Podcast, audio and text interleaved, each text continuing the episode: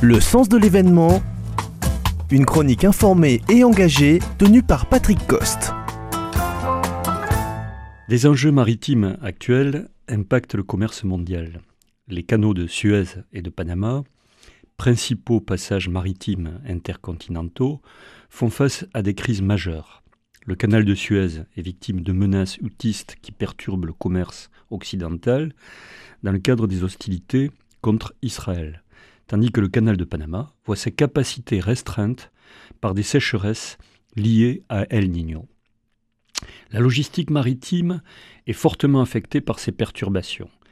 Initialement contraints à contourner l'Amérique du Sud et l'Afrique, les canaux de Suez 1889 et de Panama 1914 ont résolu ces problèmes en créant une circulation centrale qui a facilité le commerce maritime à l'ère de la mondialisation.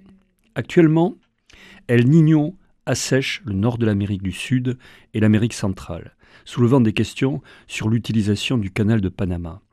Les écluses nécessitent un réservoir d'eau, mais les lacs qui servent de réservoir manquent d'eau en raison du manque de pluie.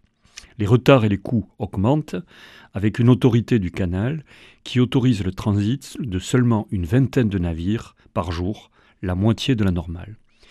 Toutefois, à l'échelle du commerce mondial, cela ne représente que 3%. Pour le commerce global, c'est anecdotique au regard de l'immense commerce asiatique.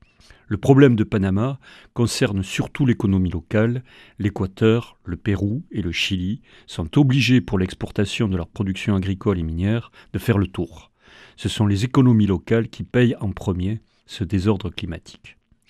Pour le canal de Suez, actuellement en zone de guerre, les transferts vers le sud de l'Afrique sont en cours. Pour le canal de Suez, cela représente 10% du commerce mondial, mettant en jeu les approvisionnements industriels et la distribution européenne. Le temps de transit rallongé et les coûts accrus sont relativement marginaux pour les consommateurs. Mais les armateurs augmentent leurs prix et cela entraîne une pollution accrue par les trajets prolongés. Par ailleurs, les retards logistiques provoquent des arrêts de production et du chômage technique, perturbant l'économie globale liée à la circulation maritime. L'Égypte subit une perte significative de revenus du canal de Suez, des pertes mensuelles de 600 millions d'euros. Mais l'Égypte, pour l'heure, n'arbitre rien par rapport à la menace que les Houthis du Yémen font peser sur le canal.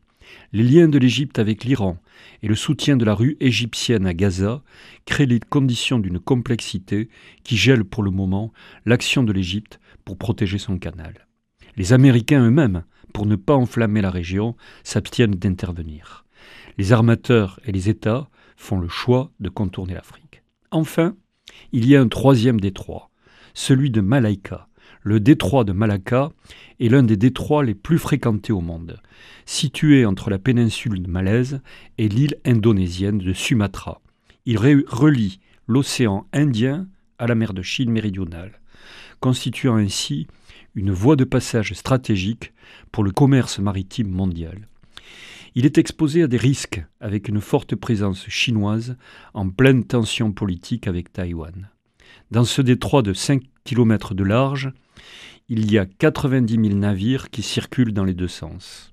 Il y a eu de la piraterie qui a été résolue. De fait, le risque dans cette zone, c'est un accident compte tenu de l'embouteillage que représente la fréquentation de ce volume de bateaux.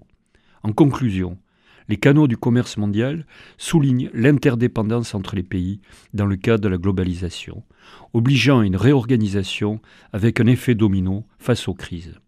Mais bien que les problèmes de délai et de coûts ont un impact sur l'économie, la globalisation ne semble pas remise en cause malgré les perturbations du commerce maritime.